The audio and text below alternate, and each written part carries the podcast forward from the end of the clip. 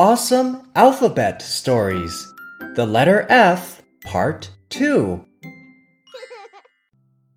While setting up Mr. Crab's new circus, the frog injures his feet.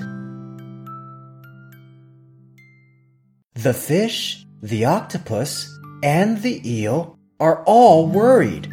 They buy him his favorite foods. Mr. Crab has some beautiful feathers. He uses these feathers to make a soft cushion for the frog.